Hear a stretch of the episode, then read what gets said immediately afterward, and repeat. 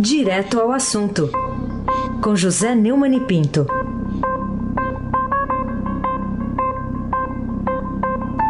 Oi, Neumani, bom dia. Bom dia, Raíssen Abac, o craque. Aproveito aqui para dar bom dia aqui o Arthur, porque sempre que eu te saúdo, eu saúdo o Arthur também, tá? Hum. Bom dia, Carolina Ercolim, tintim por tintim. Bom dia. Bom dia, Afrânio Vanderlei, o capitão Afrânio. Bom dia, Diego Henrique de Carvalho. Bom dia, Moacir Biasi. Bom dia, Clã Bonfim, Emanuel, Alice Isadora. Bom dia, ouvinte, melhor ouvinte da Rádio Eldorado 107,3 FM. Ai, sem abaque, o craque. Vamos lá, Neumann, começando então a sua participação por essa manchete aqui do Estadão. Aras quer busca da verdade sobre atentado a Bolsonaro. Diz a manchete logo no alto aqui da primeira página. É, o que, que você acha dessa afirmação do novo Procurador-Geral da República? Eu fiquei muito surpreendido e mal surpreendido quando a defesa do Bolsonaro deixou passar o prazo de contestar a decisão do juiz de primeira instância de não incriminar o, o, Adélio Bispo de Oliveira, que o esfaqueou no comício em 7 de setembro em, em Juiz de Fora, Minas Gerais, porque me parece uma solução fácil do juiz que não quer trabalhar e se livra do problema. E também ah, ah, cheguei a, a, estranhar aqui a, a completa omissão da senhora Raquel Dodge a respeito do assunto. Então, eu só tenho que cumprimentar o Procurador-Geral da República, Augusto Aras, que defendeu ontem o aprofundamento de investigações sobre o ataque ao qual nós estamos nos referindo ele acha que Adélio Bispo de Oliveira não agiu como um lobo solitário. Eu não sei se agiu ou não.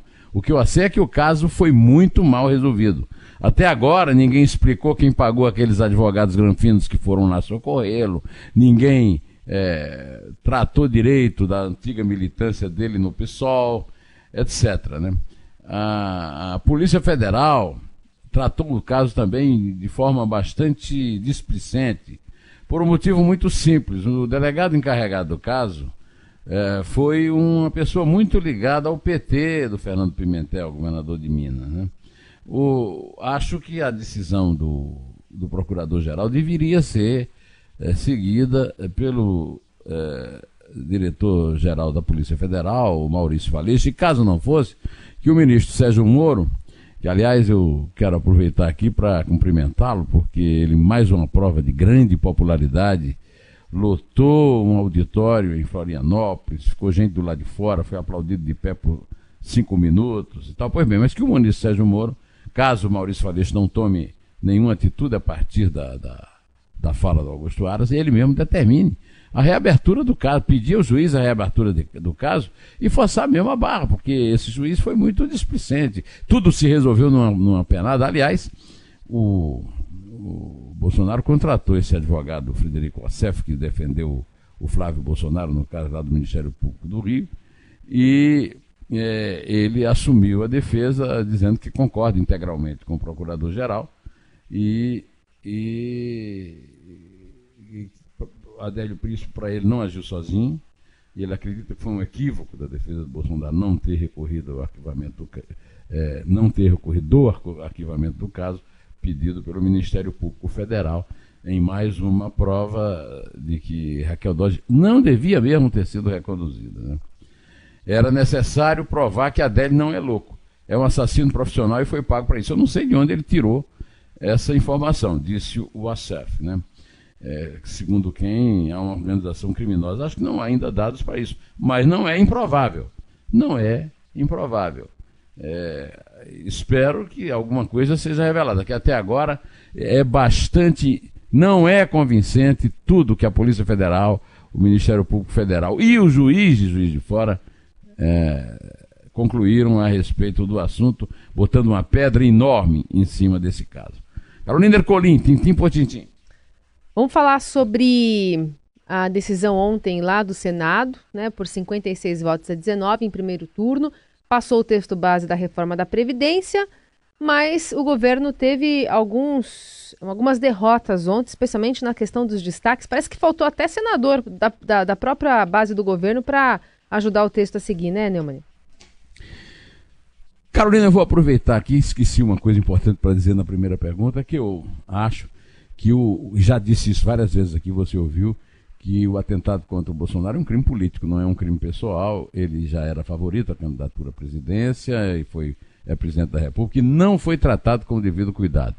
A surra no Senado foi grande, Carolina, 56 a 19, é, 15 votos a mais né, do que o necessário. E acho que o, é preciso a essas alturas é, com a vitória no primeiro turno, chamar a atenção que é uma vitória do governo. Né? É uma vitória do Brasil, mas é uma vitória do governo. E tudo que o governo perdeu não foi o governo, foi o contribuinte, foi o cidadão. É, o, a má vontade em relação ao governo Bolsonaro, que uh, hoje o primeiro título do UOL é Em derrota do governo, o Senado rejeita endurecer regras do abono salarial. É, num, num, num, contexto em que houve uma, uma economia de 800 bilhões, é, uma redução de 76 é lamentável, tem que ser é, destacada. Não, o destaque maior é a passagem no primeiro turno. E depois agora vai ter o segundo turno.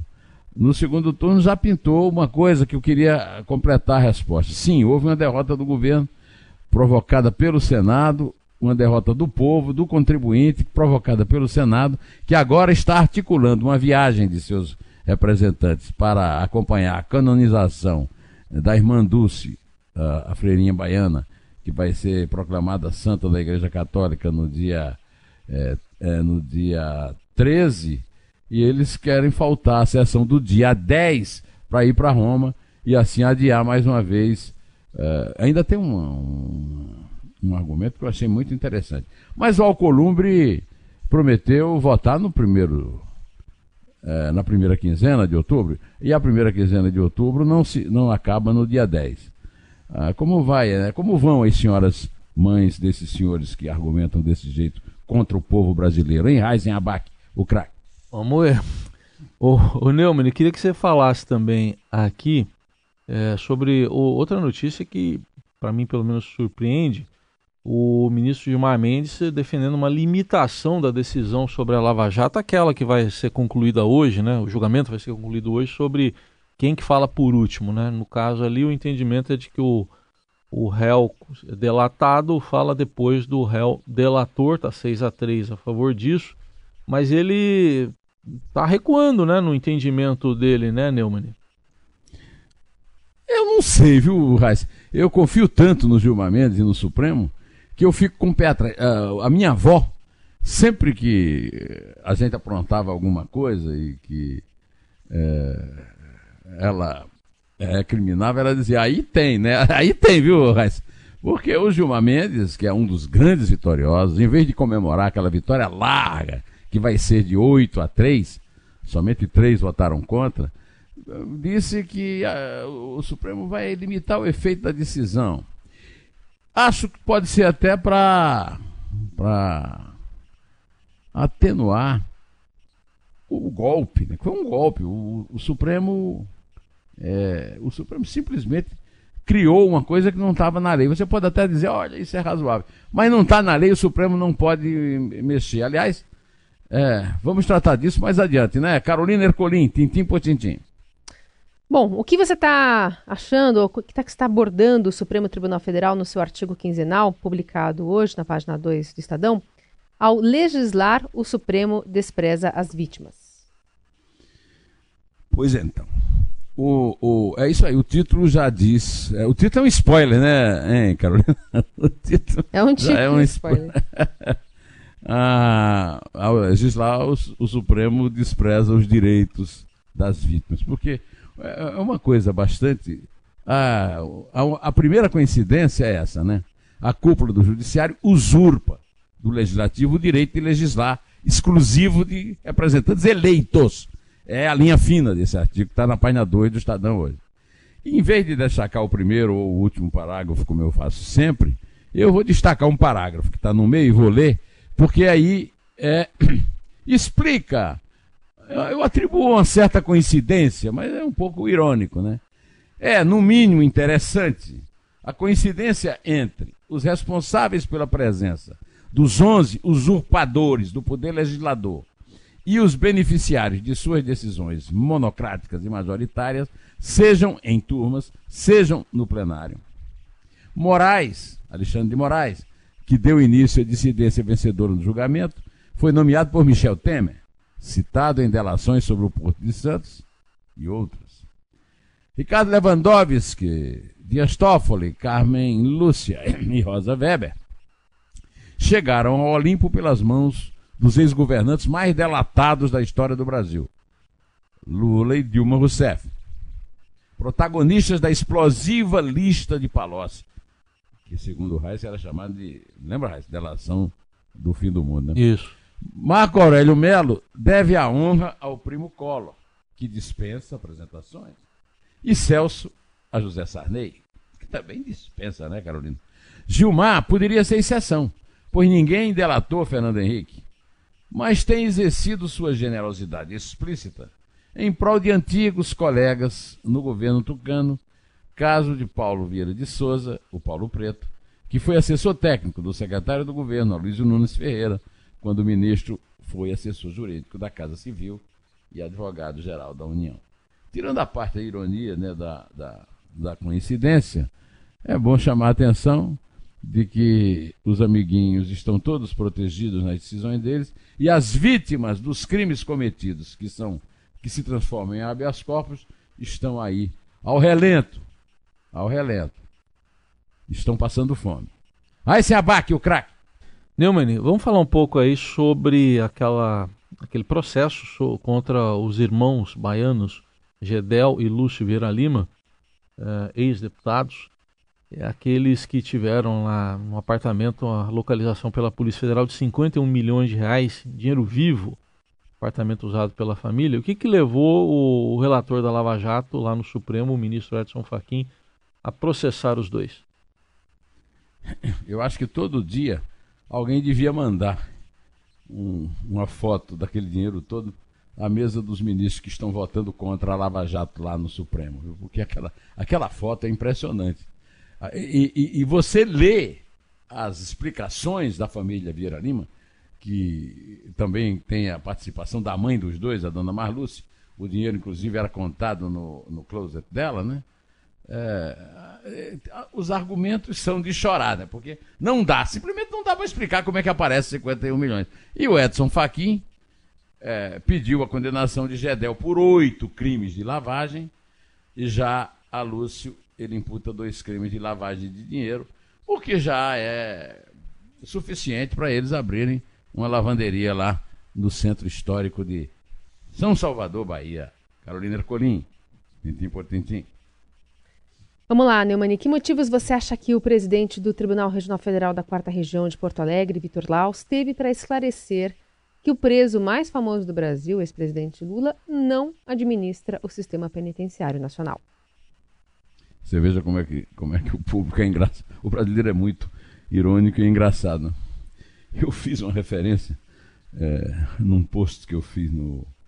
É, aliás, no, no meu vídeo no, no YouTube, é, que já tem 304 mil inscritos, é, de que o Lula não, não, escreveu aquele texto sem erro de português. Aí todo mundo só está comentando isso. Agora, a verdade é que o texto é um desaforo, né? E o Vitor Laus, o presidente do Tribunal é, é Regional Federal da Quarta Região de Porto Alegre, Tribunal da Lava Jato, disse, deu uma entrevista à Rádio Gaúcha que não é o Lula que administra o sistema para decidir se vai, se não vai. Agora, outra coisa que eu chamei a atenção num post meu, aqui no, no, no blog do Neumann, no portal do Estadão, é que o Lula é um grande beneficiário do, da, da, dos defeitos da justiça. Porque não dá para você acreditar que um cara condenado a oito anos e dez meses, que, com a pena já reduzida de, 12, eh, de nove anos e meio, depois subiu para 12 anos e um mês lá no TRF4, e depois é, reduzida para. Cumpra, pelo Superior Tribunal de Justiça, cumpra apenas um sexto da pena, né? Um ano e cinco meses, né? Pelo amor de Deus, né? É, agora, ele, enquanto isso, reclama. Agora, o que o, o Laos disse, nós vamos ouvir agora, porque o, o capitão Afrânio Vanderlei vai tocar. O ex-presidente desfruta de uma condição especialíssima. Ele não está preso num estabelecimento que rigorosamente é destinado a todos os demais presos. O ex-presidente está nas dependências da Polícia Federal em Curitiba. Pode-se dizer que isso é uma regalia. Agora, o fato dele, digamos assim, recusar um benefício é uma situação extraordinária. Na realidade, uma vez implementado o tempo necessário à progressão, ele progride sim de regime. É. Muita gente aí está dizendo que ele não quer pagar a multa, mas vai ser obrigado a pagar de qualquer jeito, 4 milhões e 900 mil reais. Também é, ele não quer trabalhar, mas aí é uma, uma, uma coisa diferente, né? Ele, a, a multa é obrigatória. O, o, direito ao trabalho. O trabalho é um direito, ele só vai trabalhar se quiser. Não ele perdeu o costume de trabalhar, mas pode fingir que vai trabalhar. Aliás, ele trabalhou muito lá na cela, né? Talvez é por isso que ele queira ficar, gostou do trabalho, quem sabe, né? Aí se abaque o craque. Aliás, saiu um atestado já, né, seguindo aqueles procedimentos da burocracia legal. É, saiu um atestado de boa conduta de, de Lula como preso. A Polícia Federal é que encaminhou para a juíza da vara lá de execuções penais de Curitiba, Carolina Lebos, para ela poder tomar a decisão de autorizar a, a progressão do regime fechado dele para o semiaberto. É, fala um pouco desse atestado aí de boa conduta, Neumann bom comportamento carcerário. Pronto. Certifico para os devidos fins, informou o delegado Luciano Flores de Lima, superintendente da Polícia Federal em Curitiba, que não existem anotações de falta disciplinar atribuída ao preso Luiz Inácio Lula da Silva, desde 7 de abril de 2018, quando houve o ingresso dele na sala de detenção provisória desta Superintendência Regional de Polícia Federal do Paraná, onde ainda permanece. O documento foi pedido como disse o Heisen, que entende do assunto, o Heisen nunca foi preso, mas ele trabalhou na, no, no cartório da Justiça lá em Mogi, onde ele nasceu e vive até hoje, e espero que viva muitos longos anos. Agora, o, o, o, Lula cumpre pena de oito anos e dez meses, cumpriu um, um, ano e cinco meses, vai ser. É, vai, vai voltar para casa, né? É, o, o, eu fiquei pensando o seguinte: o Lula exige tanto um atestado de inocência. Eu acho que, por enquanto, com tantos processos a responder, está inclusive um aí, é, o do sítio, né? E do tal do, do, da sede que não foi construída, já nas mãos do próprio Vitor Lau, lá na, na, na TRF4, esperando ser julgado a qualquer momento, né? É, é, ele tanto exige um atestado, eu acho que no máximo o melhor documento que ele pode conseguir foi esse que o, o delegado da Polícia Federal deu. Ele ele é um preso muito famoso e também um preso muito bem comportado, muito embora uma coisa é você ser bem comportado, como nas condições descritas pelo Vitor Laus, e outra coisa se comportar bem no inferno prisional brasileiro, ao qual o ex-ministro petista José Eduardo Cardoso, ministro da Justiça do PT no governo Dilma, dizia que preferia a morte. Aliás, a falar em Dilma, está circulando aí um, um post muito engraçado que diz que a Dilma confessou eh, que tinha intenção de se matar e depois matar o Moro. Né? É, Carolina Ercolim, tintim por tintim. Vamos falar agora, Neumani, sobre o presidente Jair Bolsonaro. Ontem ele falou ali para garimpeiros na frente do Palácio do Planalto e a gente tem um trechinho da fala dele é, que, enfim, colocou de novo os índios e a Amazônia no meio da conversa. O interesse na Amazônia não é no índio nem na porra da árvore, é no minério. É, verdade. É verdade. O Raoni não fala, fala pela aldeia dele, fala como cidadão. Não fala por todos os índios, não. Que é outro que vive tomando champanhe na, em outros países por aí, tal de Raoni aí. Bom, Raoni tem todo o direito de tomar champanhe. Agora, ainda bem que a, eu quero agradecer aqui vivamente a, a Carolina porque eu não tinha visto que tinha essa, essa sonora e ela me salvou, porque tinha mesmo, a gente foi atrás mesmo. É, pois é, viu, Carolina? Eu quero agradecer. Primeiro, você foi atrás e conseguiu. Segundo, que você evitou que eu fiquei Exato. no dilema se eu falava aquela palavra, isso. sabe? Com a tá tudo planejado aqui, né? Carolina, você é a maior. Por isso que eu chamo o juiz de Carolina. E a Carolina se chama Carolina Lemos também, outra juíza. Você Foi uma boa, excelente colega, como sempre.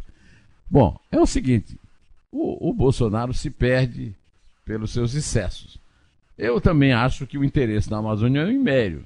É o minério, não é o índio, nem a árvore. Mas a árvore não é isso que ele definiu, não. A árvore é uma coisa.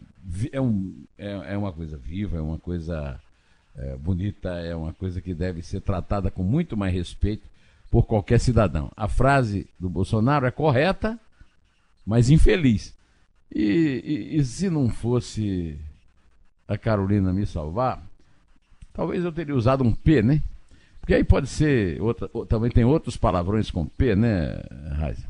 Tem mais. Pois bem. Tem bastante. É, de, é, pois é, é, até acho que pode ser é, correto é, essa coisa de regularização do garimpo. É uma atividade que sempre foi clandestina no Brasil. Mas esse desprezo demonstrado pelo reino vegetal não é uma coisa que assim que qualifique muito o Bolsonaro como um ser humano de grande sensibilidade. De qualquer maneira, digamos que foi um rompante e já é, liberado aqui, aliviado por não ter sido obrigado a decidir como dizer o palavrão, eu peço que a Carolina agora faça a contagem de cada dia. É três? É dois. É um. Império